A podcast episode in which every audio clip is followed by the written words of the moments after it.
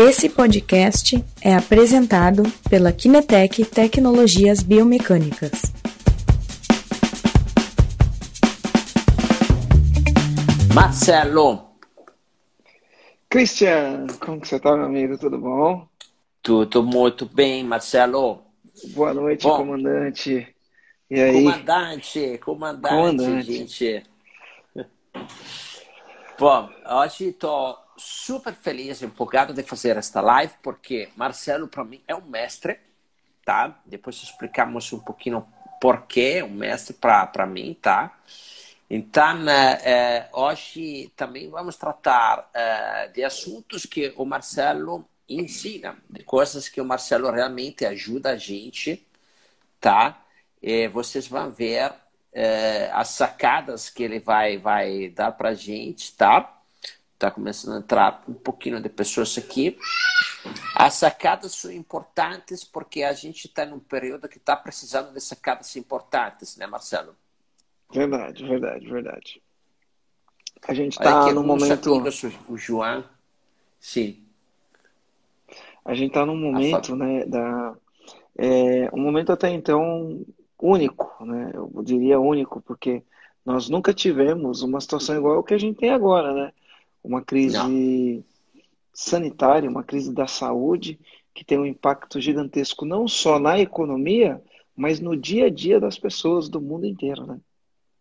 Sim, é impressionante. Olha, estava falando com o meu fornecedor italiano, tá? Que é o quarta-feira. Estamos desenvolvendo algumas soluções novas porque estamos precisando, né? E, e aí na, na conversa ele é tem uma certa idade, tem 67 anos, né?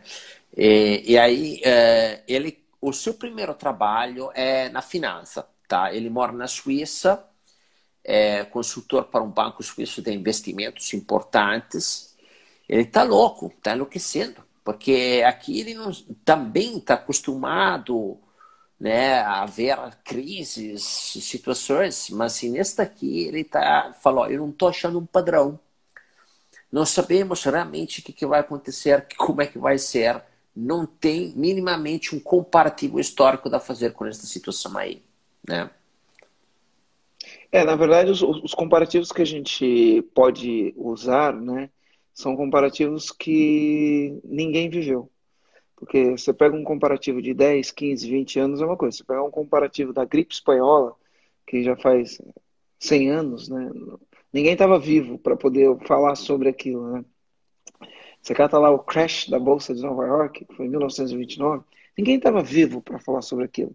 De repente, se você pegar um comparativo do que aconteceu pós-guerra, poucas pessoas também estavam vivas para poder, viva com idade para entender o que aconteceu, para poder vir aqui falar agora.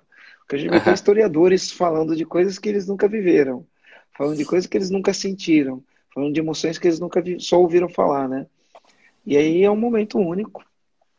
É um momento único e, e eu não sei se isso é bom ou se é ruim, né? É lógico que ninguém queria estar passando por isso, mas é um, é, é- é- independente de qualquer coisa, a gente tem que aceitar o que vem, né? O que acontece, entender qual que é a lição que a gente aprende com isso tudo, e isso é muito importante. Então, é o que a gente vai falar aqui na live de hoje, né? Como a gente lida com Exato. as incertezas, né? Meu Deus, Sabe que esta, esta, sim, é você, grande, é já o ouviu, grande dilema de hoje, né? O que, que eu é, faço? você já ouviu falar do VUCA? Sim, estava falando justamente desta coisa aqui, o VUCA Factor, né? É, pouco tempo atrás fez uma SWOT da, da Kinetec e aí é, tem aquele Six Factor uh, análises que tem a questão do VUCA, que é volátil, né? Como é que é, Marcelo? É Deixa eu ver. vo- volátil, volátil, uncertainty, então é volátil, incerto. O C é complexity, complexo, e o A é ambiguity, ambíguo. Sim, Luana sim. entrou aqui, oi Lu, tudo bom? O F tá aqui, tem uma galera que eu conheço que está entrando aqui, sejam todos muito bem-vindos, né? Então, o VUCA, ele é volátil, muda muito Uhum. rápido as coisas, né? É, o un- é uncertainty, que é incerto, C é complexity, que é complexo, e o, I ambiguity, ambíguo. É exatamente o que está acontecendo agora. A gente está exatamente no momento certo. que ele é volátil. Uma hora o Trump fala que não tem que fazer lockdown. No dia seguinte ele fala não tem que fazer. Então é volátil. Uma hora tem que fazer, outra hora não tem que fazer. A mesma coisa, a gente, né? é, é, a mesma coisa, é ambíguo isso, é volátil e é ambíguo. Faz ou não faz? Aí vem uma pessoa e cata um monte de dados e, e, e defende o não fazer. Aí vem uma outra pessoa, cata um monte de, de gráficos e defende o fazer. Né? Então é ambíguo né? e volátil, porque cada hora é uma coisa. Se, se a gente certo. pensar na economia brasileira, né? no começo, no meio da semana saiu o Mandetta, e hoje saiu o Moro. Né? Cara, é incerto. Né? O Moro saiu, a bolsa despencou, a bolsa despencou, e o dólar disparou. E a gente que trabalha com importação, o dólar dispara, a gente fica com o coração na mão, né? o dólar disparou e agora tem, uma importa... tem uma importação chegando na hora de eu pagar o imposto, o imposto. Ainda bem que eu vendo em dólar, né? Eu não vendo antes de comprar. Quer dizer, eu tenho pedido antes de comprar, mas o preço é em dólar, eu coto em dólar. Então, o dólar disparando, eu vou vender com o dólar que eu paguei, não com o dólar do dia que eu vendi. Meu Deus. E, e aí ele é incerto, sabe? Você compra uma mercadoria num preço, vai vender no outro, ele é incerto. É complexo. A gente tem muitas decisões para tomar. E aí, manda embora, não manda embora. Põe um contrato de suspensão de trabalho, não põe. Pega empréstimo, não, não pega empréstimo. Você tem, você tem um nível de complexidade alto. E aí a gente tem que lidar com esse, com esse tal do mundo VUCA aqui, né? Certo. E aí eu, eu, eu tenho falado aqui em algumas lives, né? Que a gente precisa trabalhar o tal do domínio pessoal. Né? Eu estava conversando com um amigo meu e a gente tava, começou a falar de. É, começou a falar dos papos cabeça, né? E dos papos cabeça subiu, surgiu o lance do desenvolvimento pessoal e ele estuda o estoicismo, né? E ele trouxe uma coisa muito interessante do, do estoicismo, que ele fala, ele fala assim, esse meu amigo, Vinícius Possebon, ele aí do sul de, do, do Brasil, de Caxias do Sul, é, de é, Caxias, né, de Caxias. E aí ele pegou e falou assim, ele falou, cara, o estoicismo ele é o desenvolvimento pessoal raiz, onde tudo se originou, né? E o grande ponto é, a gente não controla os fatos, mas a gente controla o que a gente pensa sobre os fatos. Né? E, e isso é importante, porque o que a gente pensa sobre os fatos é, tem muito a ver com a maneira que a gente reage e o jeito que a gente toma as decisões. E se a gente tem estômago ou não para tomar as decisões que a gente precisa tomar para atingir resultado no negócio. Então, é, isso daí, é, para a gente, acaba tendo uma, uma importância assim, gigantesca e, e fundamental. Uma coisa que eu percebi agora, ô, ô Cris, é que como, na verdade, o, o presenter é você, eu não consigo compartilhar aqui aqueles slides que a gente tinha planejado. Sim, eu te, tenho, uh, tenho alguns Eu mandei para você, né? É. Ah, Tá, aquele 6 lá eu tenho. Posso mostrar tanto no computador ou posso tentar mostrar aqui no celular. Se não dá aqui, tenho lá. Acho que, acho que é melhor no, no celular. Então, o que que acontece? Tá. A gente estava conversando com, com o Cris, né? E a gente vai mostrar tanto para a audiência do Cris quanto para a minha Sim. audiência. A gente vai falar Aham. um pouquinho de Sim. como a gente se comporta diante dessa, dessa desse mundo Sim. VUCA.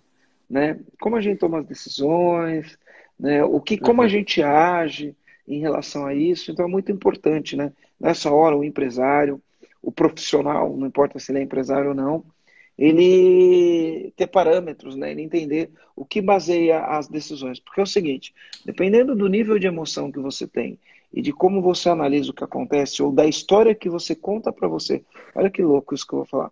A história é, que você que é conta para você Sim. sobre o que acontece, ela determina Sim. como você vai agir. E aí, a dependendo da história. Que vai colocar sim, é, dentro da história. Dependendo sim, da história sim. que você contou, aí você pode fazer uma coisa muito legal, você pode fazer uma merda gigantesca. Sim, sim, é. sim. Deixa eu só fazer uma introdução, uh, Marcelo, para, para eventualmente uh, os ouvintes que normalmente uh, acompanham a Kinetec, que ainda não te conhecem, tá? porque tem o Marcelo aqui conosco, tá? Marcelo é dono simplesmente de três empresas.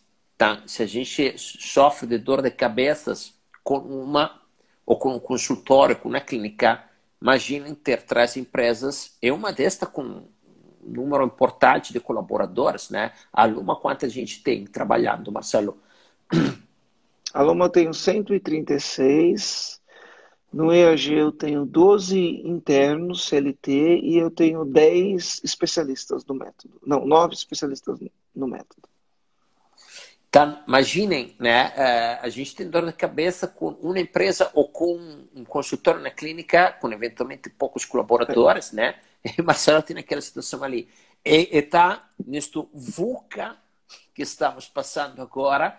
Então, o Marcelo também, é, por quem não conhece ainda, a EAG, Empresa Autogerenciáveis, é, é uma empresa que dá um curso para é, as empresas né, ficar autogerenciáveis. Né? É, eu sou aluno, tá? Apliquei um método com resultados inimagináveis, inimagináveis. Quando a gente apresenta os gráficos, às vezes, nos grupos lá colocamos, né, Marcelo? É, é, resultados uh, incríveis, né? E aí, uh, o Marcelo sempre colocava dentro do, do curso dele que os imprevistos são parte do dia a dia do, do empresário. O que, que estamos enfrentando, enfrentando agora é um pouquinho mais que um simples imprevisto, mas uh, o Marcelo tem as suas ferramentas. Por isso que, eventualmente, nesta situação aí, mesmo contra as empresas, ele tem alguma dica para compartilhar com a gente, né, Marcelo? Verdade, verdade. Então, aqui a gente trouxe um contexto especial, né?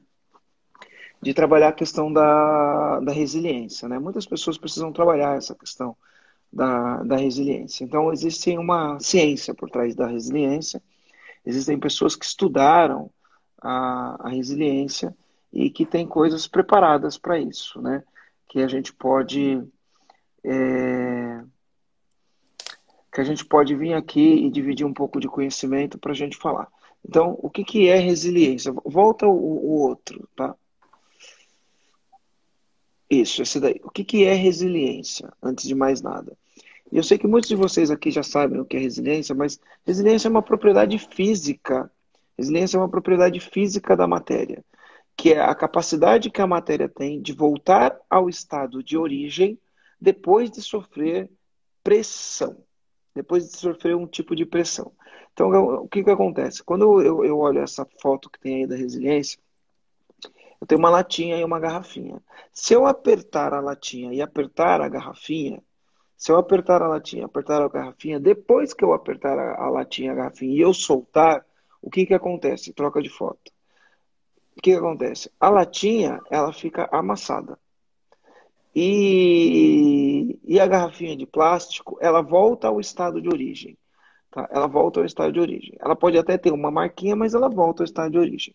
Isso significa que o plástico tem resiliência. Depois de sofrer pressão, ele volta ao estado de origem. A latinha não. Depois que ela sofreu pressão, ela continua, ela continua amassada. Ou seja, a latinha não tem resiliência. Quando a gente traz isso para o comportamento humano, quando a gente traz isso para o comportamento humano, no comportamento humano, resiliência significa a capacidade que você tem de tomar porrada, cair e levantar. Porque o que é a pressão no, no comportamento humano? Você toma uma pancada, você cai, e tem gente que levanta e tem gente que não levanta. As pessoas que levantam são as pessoas resilientes. As pessoas que não levantam são as pessoas que não têm resiliência. E nem todo mundo tem resiliência para passar por um momento de pressão. O que a gente está enfrentando agora é um momento de pressão, né?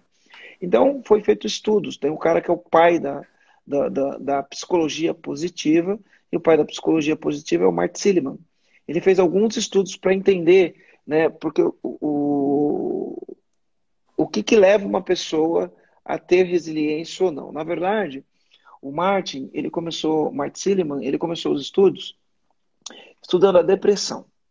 E o que, que acontece? Ele percebeu que as pessoas que entravam em depressão eram pessoas que entravam num estado que ele chamou de desamparo. O que, que é um estado de desamparo? É quando uma pessoa ela acredita que nada do que ela faça pode mudar a situação que ela tenha. Então, como assim? Não adianta eu fazer nada que a situação não, que não vai mudar. Então, ela entra num estado que é chamado de desamparo. Então, como ela acredita que nada que ela faça vai mudar a situação, ela não faz nada. Ela simplesmente não faz nada, entrega os pontos. E, e normalmente as pessoas que entram em depressão, quando você conversa com as pessoas, elas estão em estado de desamparo, tá?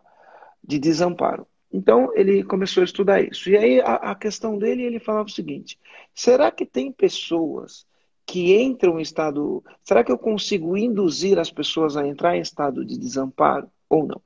Ele desenvolveu diversos estudos pra, sobre isso. Muda para a próxima telinha, só para eu mostrar aqui. Então, o que, que ele fez? Ele começou a fazer testes. Para fazer testes, você não consegue fazer esses testes com, com, com gente, né? Então, ele começou a fazer esses testes com cachorros, tá? E aí, o que ele fez? Ele colocou os cachorros em gaiolas. Então, a gente ali tem uma, uma gaiola, grupo 1, grupo 2, tem a fotinho do Christian que está na frente, que é no grupo Sim. 3, tá? Uhum. É, o nome do autor é Martin, Martin Seligman, tá? E aí, ele começou a fazer os testes. O que ele fez? O, o, grupo 3 é um grupo de controle, não acontece nada com o cachorro do grupo 3. Não acontece nada com o cachorro do grupo 3. O grupo 1 e o grupo 2 é onde eu quero validar a minha hipótese. Então, qual era a hipótese? Ele falou o seguinte: bom, eu vou pegar os cachorros e vou dar choque nos cachorros, certo? O choque é um momento de pressão, é um, é, literalmente é um choque, tá? E aí é, eu vou ver o que, que acontece. Então ele colocou em duas gaiolas. Numa gaiola, ela tinha uma os dois iam tomar choque exatamente ao mesmo tempo, os dois grupos de cachorro, tá? Só que numa gaiola tinha uma alavanca e na outra gaiola não tinha alavanca. Então o que acontecia? Os cachorros estavam lá dentro dessa gaiola, ele ia lá e pum, dava o choque nos dois cachorros ao mesmo tempo. Então o cachorro da gaiola 1 começava a se mexer, porque o choque incomoda, ou da, do, do, do, grupo 2 também começava a se mexer, que se incomodava. De tanto se mexer dentro da gaiola, uma hora o cachorro do grupo 1 esbarrava na alavanca. Quando ele esbarrava na alavanca, o que, que acontecia com o choque? O choque parava. Uhum. Parava para ele do grupo 1 e para o cachorro do grupo 2. Beleza. Certo. Certo, beleza. Daí, daqui a pouco, o que ele fazia? Choque de novo. Dava choque de novo nos cachorros. E aí os cachorros começavam a se mexer, aquele choque, aquele negócio incomodando. Quando ele batia na, na alavanca, o choque parava. Parava para os dois. Os dois tomavam exatamente o choque no mesmo tempo. Só que com o tempo, quando ele dava o choque, o que, que acontecia? O cachorro do grupo 1, ele ia lá olhar e falava, vai na alavanca, encostava na alavanca. E o cachorro 2 era simplesmente ele tomava choque e ele começava e parava. Ao longo do tempo e ao longo do teste, dos testes que eles fizeram, o que aconteceu foi que os cachorros do grupo 2 começaram a ficar deprimidos. Ou seja, eles entraram em é. estado de apatia. Uhum. Eles entraram em estado de apatia. E aí ele desenvolveu diversas teorias, diversas teorias. Depois ele começou a fazer alguns testes com seres humanos, não de choque, mas de som, de barulho, né? E aí ele defendeu uma teoria, ele ganhou vários prêmios por ter defendido essa teoria de falar, é sim possível induzir alguém né, a um estado de apatia. E aí uma vez ele pegou um avião e aí sentou do lado dele um empreendedor. Tinha que ser um empreendedor, não podia ser diferente disso, né? Uhum. Ele começou a contar dos estudos deles e aí o empreendedor pegou, eu esqueci o nome desse empreendedor. O empreendedor pegou e falou assim para ele, cara, mas ao invés de você estudar as pessoas que entram em estado de apatia, por que, que você não estuda as pessoas que não entram em estado de apatia? Porque estudar as que uhum. entram é uma coisa, estudar as que não entram. Então ele reuniu os maiores pesquisadores do mundo na época, né?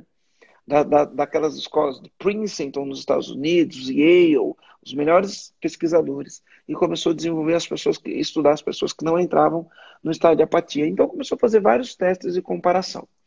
E aí ele começou a perceber o seguinte: ele começou a perceber. Uh, primeiro, ele percebeu que existiam três tipos de pessoas. Tá? O primeiro tipo de pessoa ele chamou de desistente. Troca o, a foto, por favor. Ele chamou de desistente. Talvez a imagem não esteja muito boa aí para quem está vendo.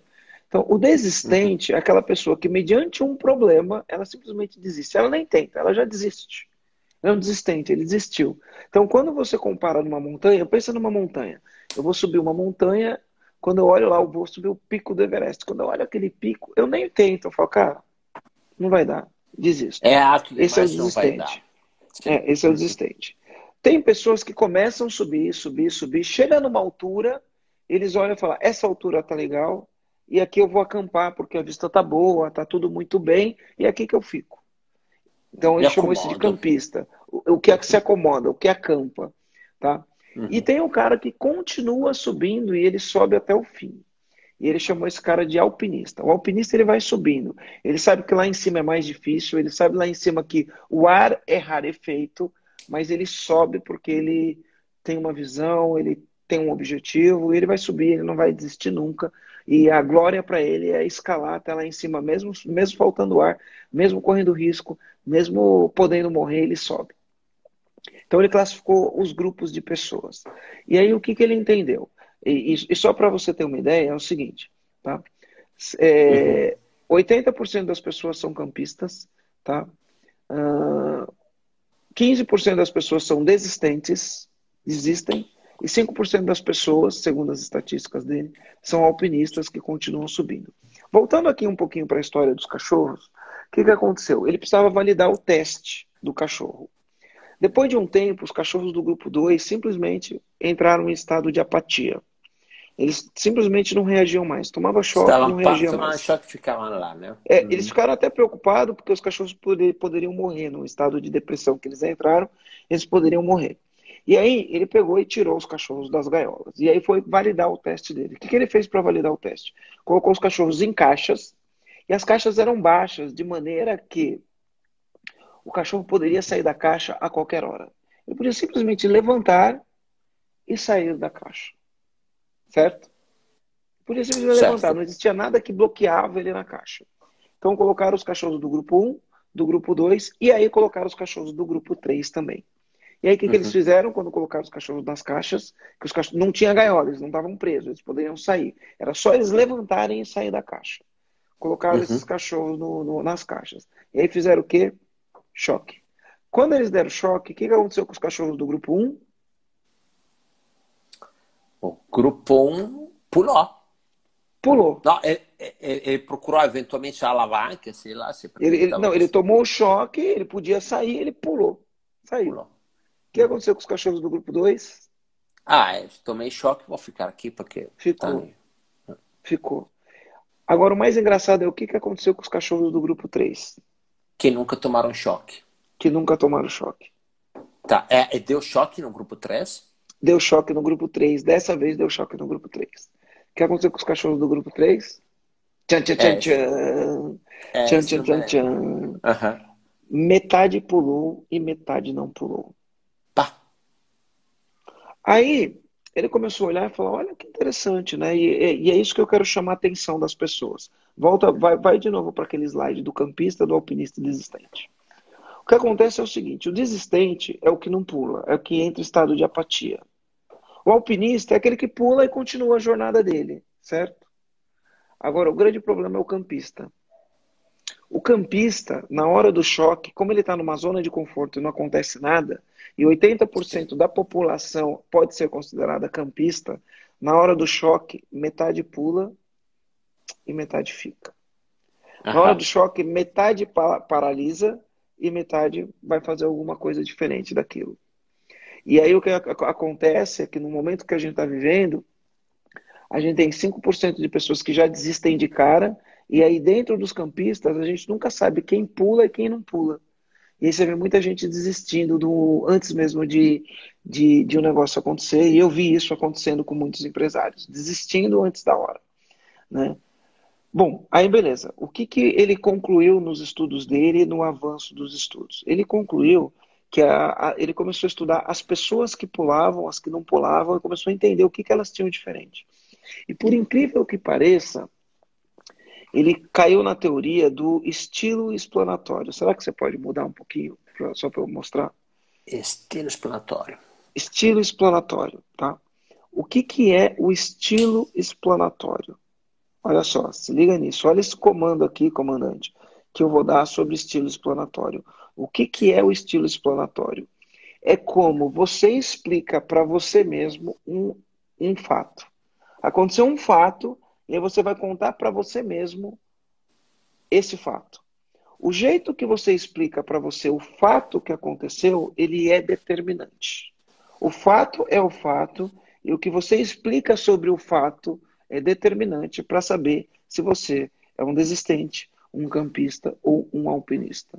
É o que que tu estava comentando no começo, a história que tu te conta sobre, sobre o que fato. aconteceu. É. Então, eu vou dar um exemplo, tá? Eu vou dar um exemplo. Eu me lembro que quando eu estava na faculdade, eu era duro, então eu trabalhava o dia inteiro. O meu salário, praticamente, ele era para pagar a faculdade, tá? Praticamente, o meu salário era para pagar a faculdade, não sobrava nada. O que acontecia? Eu recebia vale... É... Eu recebia lá o, o vale transporte, só que eu ia de carona. Então, o vale transporte era o meu dinheiro que ficava no meu bolso. Tá? Eu recebia, é, eu recebia vale refeição, só que eu levava marmita. Então eu vendia o meu vale refeição. O dinheiro do vale refeição era o dinheiro da minha balada. E eu ganhava a cesta básica. Então eu chegava em casa, dava a cesta básica na minha casa, e aí eu não, não precisava contribuir com a comida em casa, né?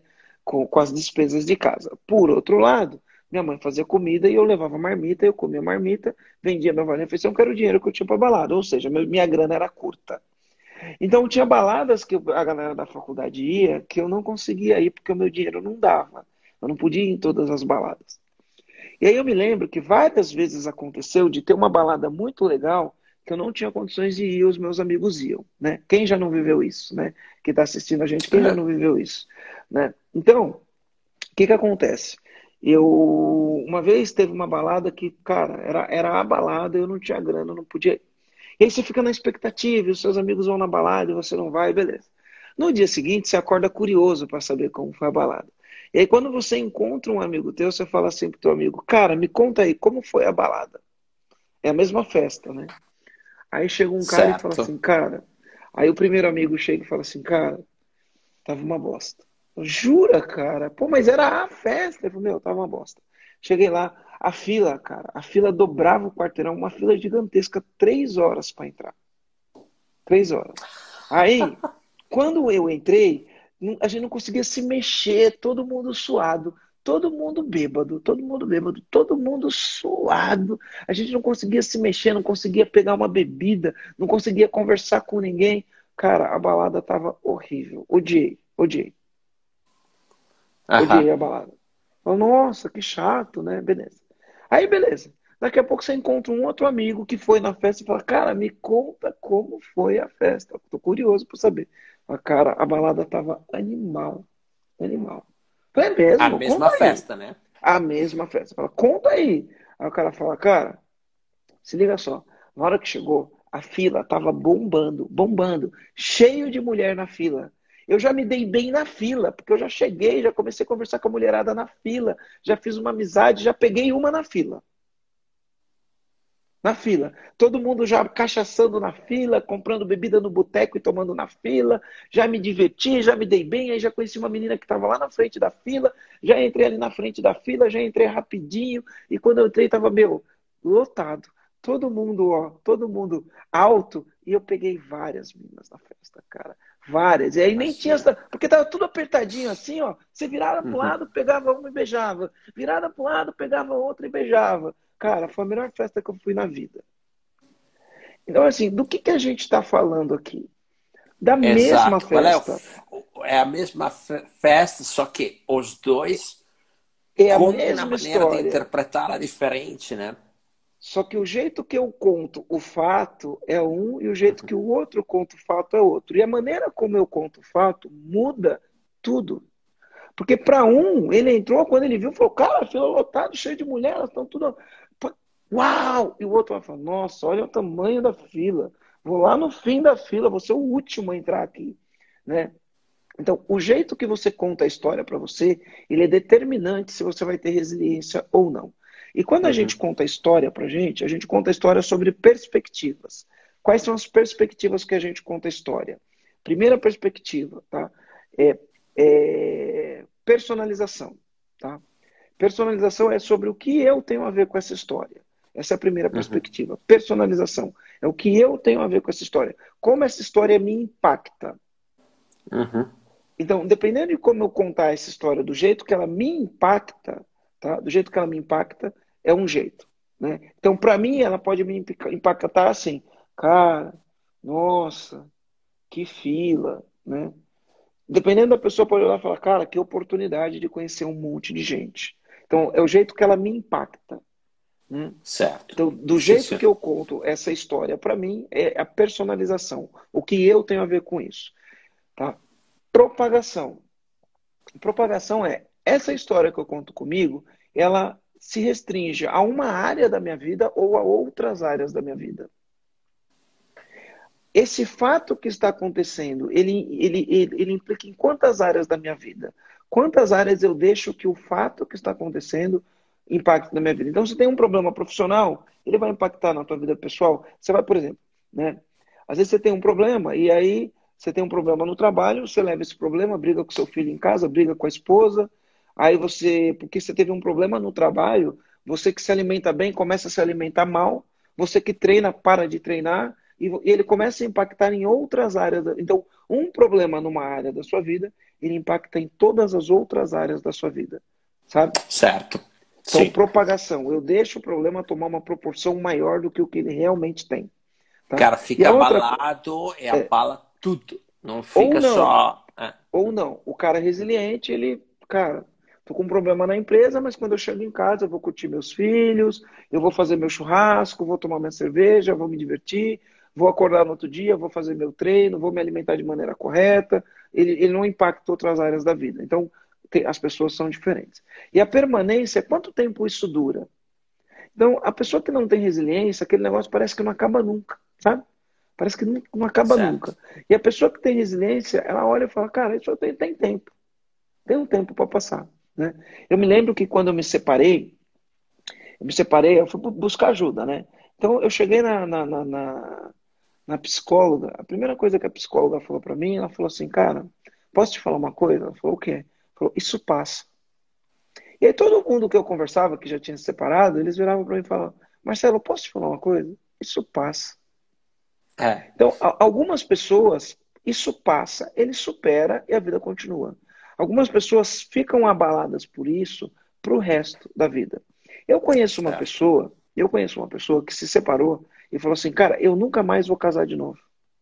Ele nunca mais casou de novo e nunca mais entrou em nenhum outro relacionamento. Então, para ele, isso não passou. Ele ainda está sob o impacto daquilo. Entendeu? Então, tem pessoas que passam, Sim. tem pessoas que não passam. Então, é a permanência. O quanto tempo isso daí dura na vida da pessoa. Então, são as três perspectivas. Então, a gente certo. precisa trabalhar essas três perspectivas. Só que tem uma coisa. Opa. Só que tem uma coisa que a pessoa precisa entender, tá? Uhum. Todo problema, todo problema que você está envolvido, existem três partes, tá? Três partes. Então, uma parte é você, porque se tem um problema e você está envolvido, você é parte do problema. Tá? Existe o outro. Você nunca está num problema sozinho. Sempre quando você tem um problema, tem outra pessoa envolvida no problema. Já percebeu isso? Certo. É, sim, normalmente. Se, é. se, no caso aqui, uh, nesta situação que estamos vivendo agora, né? Sou eu, mas depois tem todo o ambiente no redor, que aí começa a ter clientes que não pagam, né? Aí tu tem um problema com aquele cliente que não pagou, o fornecedor que é, ah, me dá desconto, não vai te dar, negociação aqui que, né? Tu tem um monte da te relacionar que, que, tem que enfrentar então, isso, né? É, é você, o outro e o ambiente, né? E a gente tá bem nesse, nesse negócio. O ambiente é um ambiente VUCA, né? Totalmente VUCA, né? Com o que aconteceu, com uma crise na saúde. Tem os empresários, os outros, né? O governo, todos os outros, tem vários outros aqui. Tem aquele, aquele cara que nem tem problema, mas ele deixa de pagar todo mundo porque ele está com medo. Então, esse é um problema, né? certo. né? Então, a gente tem de tudo, né? E tem a gente que faz parte do problema. Então, a única coisa que a gente tem que pensar é o que a gente exerce controle. Porque eu não controlo o fato, mas eu controlo o que eu penso sobre o fato. Eu não é. controlo o fato, mas eu controlo qual a história que eu vou contar para mim mesmo sobre o que aconteceu. E dependendo da história que eu contar sobre o que aconteceu, eu vou ter um tipo de ação. E o, tipo, e o que muda as coisas é a ação. Só que se eu contar uma história, eu tomo uma ação, se eu contar outra história, eu tomo outra ação. Beleza? Certo, exato. E, e aí, uhum. o, o, o, Paul Stoltz, que ele fez um desenvolvimento de uma pesquisa junto com o Mark Silliman, ele desenvolveu a teoria do, do CRAD. Então, ele desenvolveu a teoria do CRAD. O que, que o CRAD ele ajuda, como que essa ferramenta do CRAD ajuda a gente tá, a resolver problemas e num momento de incerteza, tá? E num momento de incerteza, a gente consegue consegue ser mais centrado, tomar melhores decisões e ter melhores planos de ação. Então, Deixa eu primeiro... só falar, falar uma coisa, Marcelo. Pessoal, esta coisa que o Marcelo vai falar agora, tá? Que toda a introdução é importante para aproveitar plenamente da ferramenta, do conceito que ele vai trazer agora. Mas eu peço uma cortesia para vocês, todos os amigos de vocês, independentemente se eles estão como empresa, numa empresa, com clínica, não clínica, para todos. Agora vocês clicam no aviãozinho que está ali embaixo, compartilham isso para todos os amigos de vocês que vocês gostam de verdade, que vocês querem ajudar, porque esta ferramenta aqui é uma ferramenta muito, muito prática e neste momento. Então, convido vocês a fazer este compartilhamento, porque vale a pena também os amigos de vocês escutar o que que Marcelo vai falar agora, tá? tá legal. Então, o que que acontece? Tá? O CRAD é um, um acróstico ou um acrônimo, as duas palavras estão corretas, eu pesquisei, né? O CRAD é um acróstico ou um acrônimo uh, de quatro palavras. Então, é CRAD de controle, responsabilidade, alcance e duração. Então, o que, que é o controle? O controle é você olhar para a situação, ver qual a história que você vai contar para você, e dependendo da história que você contar para você, você vai conseguir é, exercer o controle, porque a gente não controla o fato em si. A gente não controla o fato de que as empresas estão fechadas, de que existe uma crise, de que o governo chega com as medidas lá que ajudam, medidas que atrapalham. A gente não controla nada disso. Mas a gente consegue controlar o que a gente pensa sobre isso. E quando a gente uhum. controla o que a gente pensa sobre isso, a gente toma melhores decisões. Então, existem algumas perguntas que você pode fazer sobre controle. Né? E a pergunta que você pode fazer é: o que está sobre o meu controle? De tudo isso que está acontecendo, o que está sobre o meu controle? Então, está sobre o meu controle cuidar da minha saúde, está sobre o meu controle é, fazer exercício, está sobre o meu controle estudar, está sobre o meu controle me planejar, Está sob o meu controle parar de assistir televisão. Está sob o meu controle dar menos atenção para a notícia. Está sob o meu controle fazer metas. Está sob o meu controle criar planos. Está sob o meu controle buscar oportunidades. Está sob o meu controle ver todas as ameaças e mitigar todas as ameaças. Então, eu começo a olhar quais são as coisas que estão sobre o meu controle. E a partir do momento que eu entendo quais são as coisas que estão sob meu controle, eu faço planos de ações efetivos para colocar em prática aquilo que está no meu controle. Então, para quem é empresário ou para quem não é, é só você adaptar o teu contexto. Né? O que está sobre o seu controle? Então, por exemplo, está sob o seu controle pegar uma folha de papel, riscar a folha do papel, de um lado você colocar ameaças e colocar todas as ameaças que você tem. E para cada ameaça que você tiver ali, está sob o seu controle pensar o que, que eu posso fazer para diminuir esta ameaça ou para eliminar certo. esta ameaça. Como eu posso me resguardar desta ameaça? Então está sob o seu controle. Né? Para cada ameaça. Ah, minha ameaça é ficar sem dinheiro. O que, que eu posso fazer para diminuir essa ameaça, essa ameaça? Ah, minha ameaça é que eu não vou vender mais. O que, que eu posso fazer para vender mais? Tudo está sob o seu controle. Então você analisa tudo que está sob o seu controle de ameaças e tudo que está sob o seu controle de oportunidades. Cara, quais são as oportunidades que tem? O que, que eu posso fazer para aproveitar as oportunidades? E aí você lista todas e você vai fazer essa pergunta. Aí só que é o seguinte, só está no teu controle as coisas que realmente estão no teu controle. E aí você vai olhar e vai falar, mas o que, que está fora do meu controle? E aqui é o grande ponto. O que, que está fora do meu controle? vão ter várias coisas que vão estar fora do seu controle. E o que, que você faz com as coisas que estão fora do seu controle? Relaxa. É, não tem o que fazer, né? Desencana. Se está fora do teu controle, não tem o que fazer. Então você desencana das coisas que estão fora do teu controle, porque isso é libertador. Eu gosto de falar assim, o que não tem remédio, remediado está. Aí você é. desencana é. das coisas que estão fora do teu controle e coloca o teu foco em atenção só naquilo que você pode controlar. E aí você vai escolher, porque não dá para você fazer muitas coisas. Então você vai escolher quais são as duas coisas, as duas coisas mais importantes de tudo isso que eu escrevi, que se eu fizer agora, isso gera um impacto positivo. Aí você faz essas duas coisas. Fez, viu o resultado que deu, agora fala quais são as outras duas coisas que se eu fizer agora vai gerar o maior impacto positivo.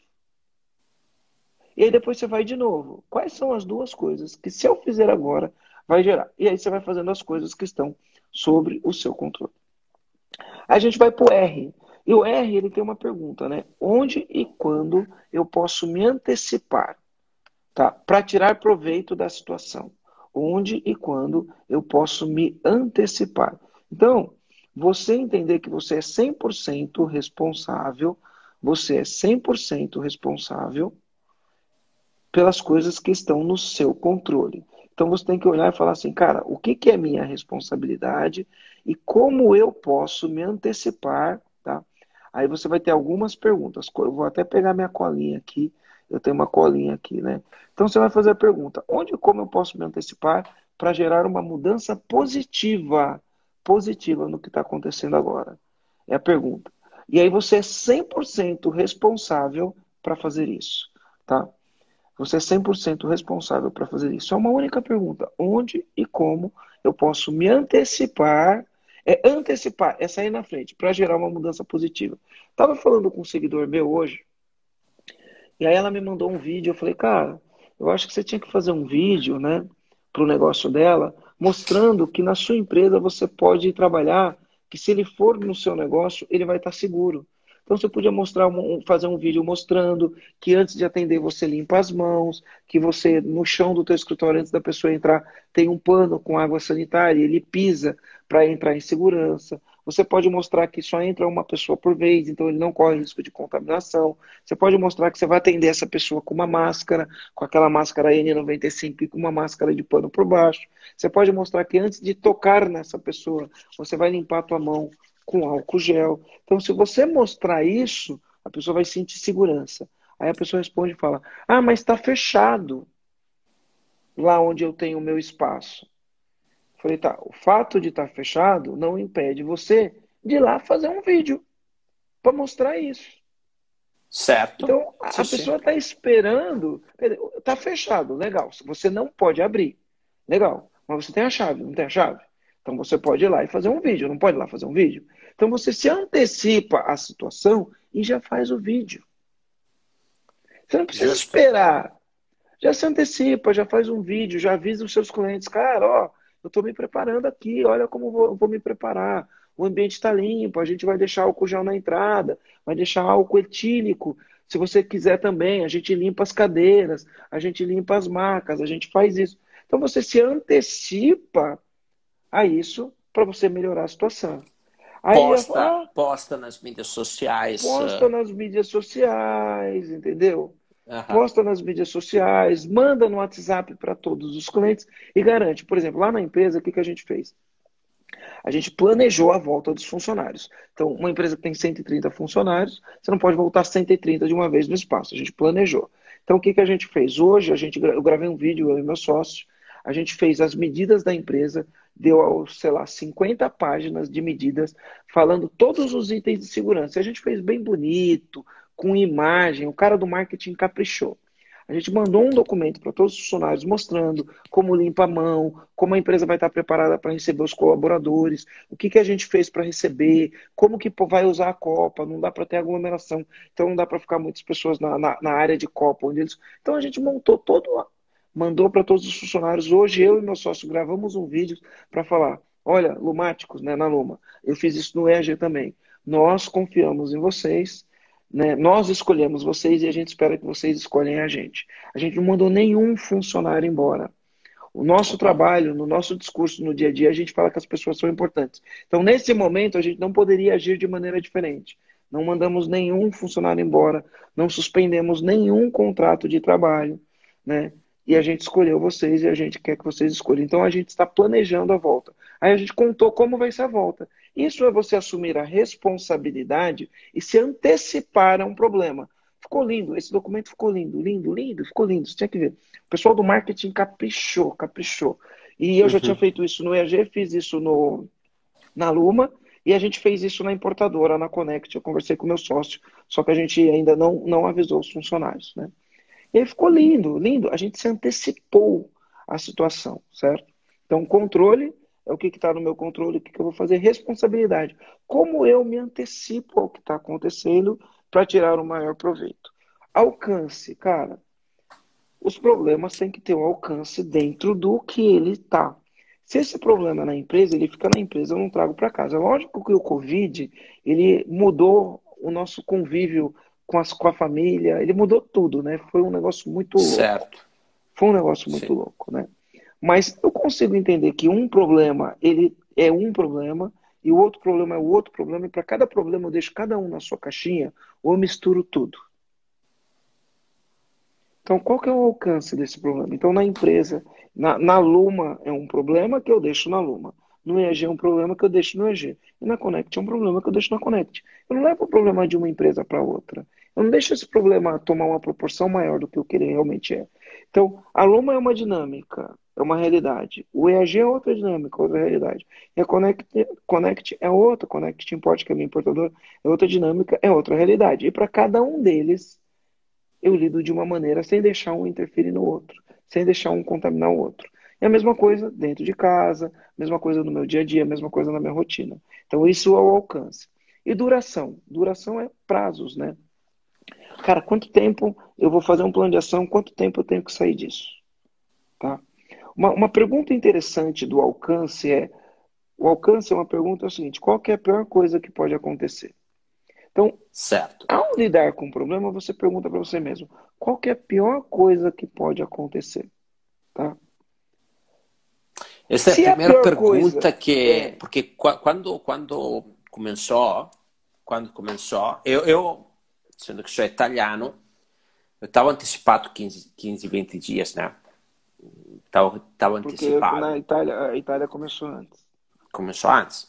É, na verdade, é a Itália que assustou o resto do mundo, né? Porque lá fez um, um estouro pesado que, que no começo todo mundo falava ah, os italianos relaxados, né? Na verdade, não é bem assim. É que foram pegos de surpresas, a gente lá, né? Não, realmente não, não tinham pensado na situação. Esta é a verdade, tá? Estavam efetivamente um pouquinho relaxados, só que depois correram para se reparar, mas já era tarde. Mas eu vendo aquela situação lá, eu comecei a antecipar aqui. Falei, gente, a coisa é ruim. Se parte nos outros países da Europa de verdade, olha, depois eh, não vai parar mais, vai ficar pesadíssimo. E aí, quando eu vi que começou na Espanha também, falei, bah, foi foi aqui, eu já falo, vamos ter que fechar aqui, vamos fechar tudo. E aí todo mundo me falava, não, mas que exagero. Eu falei, vai acontecer isso, vai acontecer. E, e aí a pior, a minha primeira coisa que eu fiz, eu peguei o CRAD, Marcelo. Falei, Roberta, temos que pegar o CRAD. Peguei o CRAD, eu vi esta pergunta aqui, falei, a primeira pergunta que temos que resolver é esta aqui. Na pior das hipóteses, o que, que vai acontecer? Tá? Porque tu tem que estar pronto por isso logo. Isso, isso. E, e aí, o que acontece, né? Quando você olha a pior coisa que pode acontecer, dependendo da história que você contar para você, ela não é tão ruim assim. Sim. Dependendo da história que você contar para você. Tu vai buscar você, quer ver, quer ver qual foi a história que eu contei para mim? Uhum. É, porque a pergunta é qual é a pior coisa que pode acontecer? Essa é a primeira pergunta. A segunda pergunta é Pensando de uma maneira ousada, qual que é a melhor coisa que pode acontecer para tocar a polaridade do cérebro? Tá? Se eu pensar de uma maneira ousada, qual que é a melhor coisa que pode acontecer? Tá? Então é isso. E aí, o que, que eu posso fazer para maximizar a chance dessas coisas ousadas acontecerem? E aí eu saio do negativo e entro no positivo. Mas olha só, o que eu conversei com meu sócio. Eu falei assim para o Rogério, Rogério, né, qual é a pior coisa que pode acontecer? É a gente quebrar. Essa é a pior coisa que pode acontecer. Não é? Só Sim. que aí o que, que eu falei para ele? Eu falei, Rogério, mas pensando numa maneira ousada, a melhor hora de quebrar é agora. Olha que louco. Vou te explicar por que, que eu falei isso. Por que, que a melhor hora uhum. de quebrar é agora? Porque se eu quebro num momento em que a economia está crescendo, aí é porque eu fui muito incompetente. Certo? Se eu quebro nesse momento, cara, eu quebrei no momento onde todo mundo quebrou. Quando a gente analisou os números, eu falei, olha, é assim, ó, Para a gente quebrar, vai quebrar 90% das empresas vão quebrar antes da gente, porque a gente está fortemente estruturado e o nosso caixa segura o rojão. Tá? Mas olha qual uhum. foi o meu pensamento. Qual foi o meu pensamento? Eu falei assim: ó, primeiro que vai quebrar um monte de gente antes da gente, porque a gente está preparado. Tá? Segundo, se a gente quebrar, esse é o melhor momento para se quebrar. Porque a gente vai pegar uma sociedade onde está todo mundo quebrado. Porque se você quebra quando a economia está bombando, todo mundo olha para você e fala: Ó, oh, aquele cara faliu, aquele cara é um responsável, ele é um não sei o quê, não sei o quê. Num, numa economia onde todo mundo quebrou, você olha e fala: Bom, eu fui mais um que quebrei. Né? Então, beleza, eu acho que eu, eu comecei a pensar assim. E ainda falei assim: e aí, Rogério, é o seguinte: se todo mundo quebra, todo mundo, quando tem que recomeçar, está recomeçando igual. Porque é ruim quando você é um quebrado, a economia está bombando e você é um quebrado. Você não começa no mesmo nível que os outros. Você começa muito negativo. Eu falei, se a gente quebrar, vai estar tá todo mundo quebrado. Então começou todo mundo na mesma base. E começando todo mundo na mesma base, eu tenho uma vantagem. Aham. Qual que é a minha vantagem? eu sou preparado.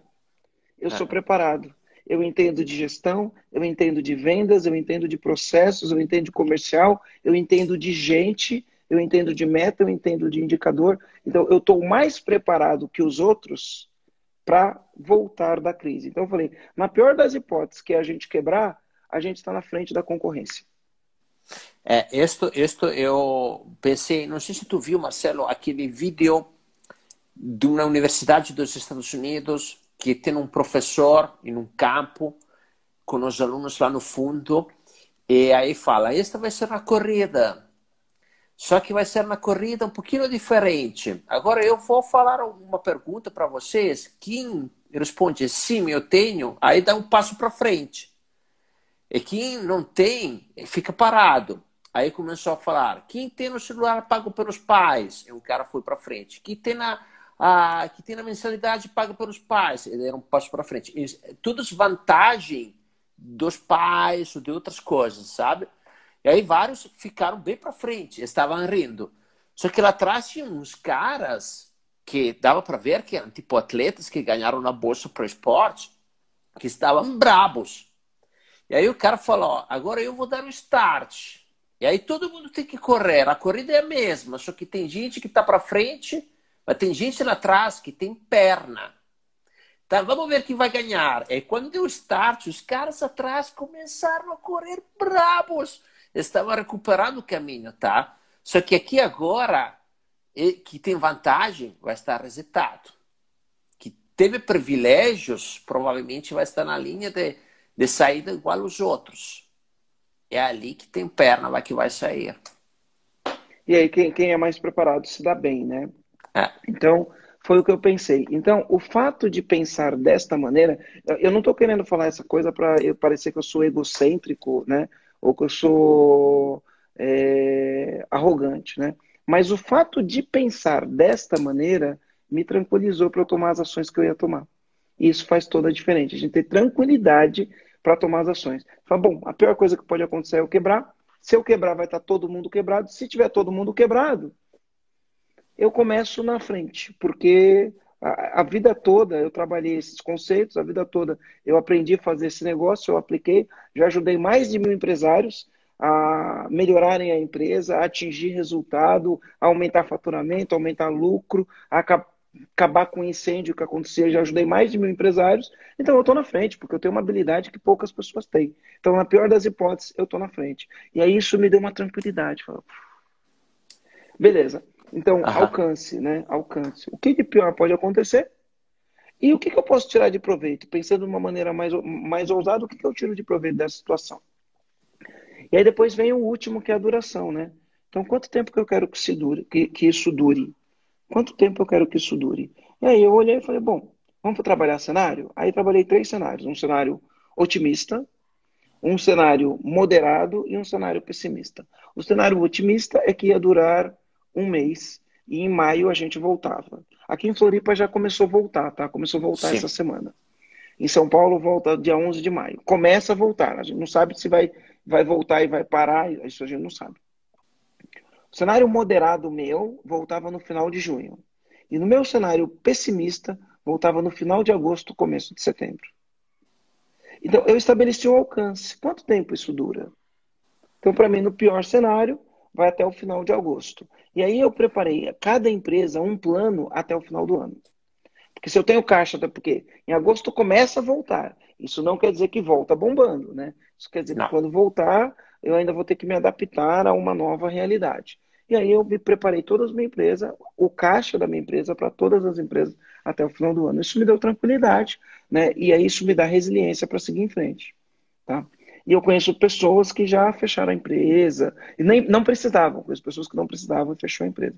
Então, o que eu quis trazer aqui é lógico que cada situação é cada situação. Tem pessoas que tinham mesmo que fechar porque não tem o que fazer, né? Porque já estavam numa situação difícil, mas teve pessoas que conseguiram. Tem muitos clientes que estão bombando. Teve cliente que mudou o que fazia. Então, eu, por exemplo, eu tenho um cliente que olhou e falou: o que, que eu posso fazer? Ah, cara, eu faço, fabrico bolsa. Fabrico bolsa e cinto. Cara, eu vou fabricar máscara, está fabricando máscara. Eu tenho um cliente que fabricava shampoo e começou a fabricar álcool gel. Eu tenho então a gente tem clientes que mudaram. Tinha cara que trabalhava com evento, começou a fazer hospital de campana. Então as pessoas se adaptaram porque ah, se esse negócio não está funcionando, o que, que eu vou fazer para ganhar dinheiro? E a gente Exato. tem vários cases de, de pessoas que viraram o jogo. E teve sete setores que bombaram, pessoas que foram para o e-commerce começaram a bombar, a gente tem de tudo. Então, a resiliência tem muito a ver com isso, o modelo mental, o domínio pessoal tem muito a ver com isso.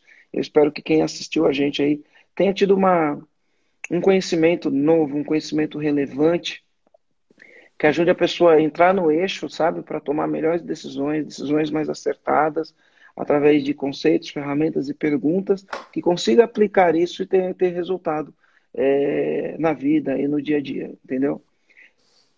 Aí, Marcelo, fala a tua frase. Eu não acredito em sorte.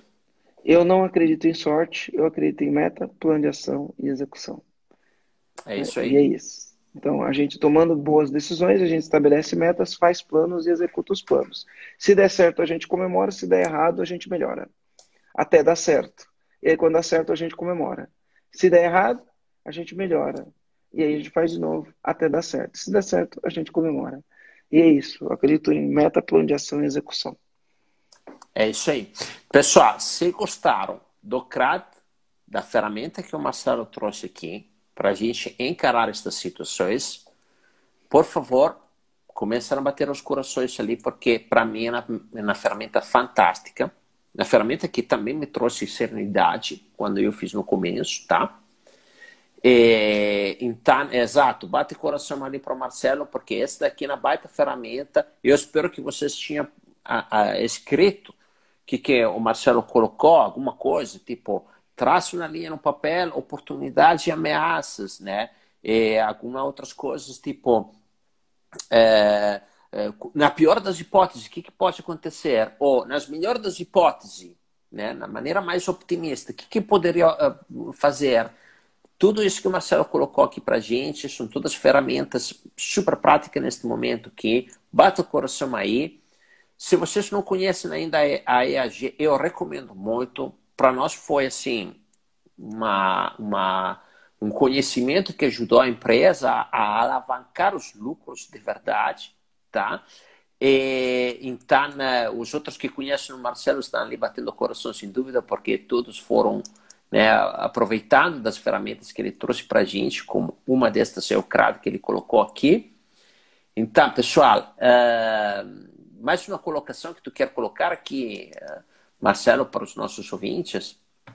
Cuidado com as histórias que você está contando para você mesmo. Dá um print na tela, posta no Instagram, marca eu, marca o Christian, né, marca o Kinect Biomecânica, ou marca o Christian, se vocês tiverem o perfil do Christian direto, e posta lá uhum. e eu vou adorar ver vocês postando é, a live com o maior insight que vocês tiveram.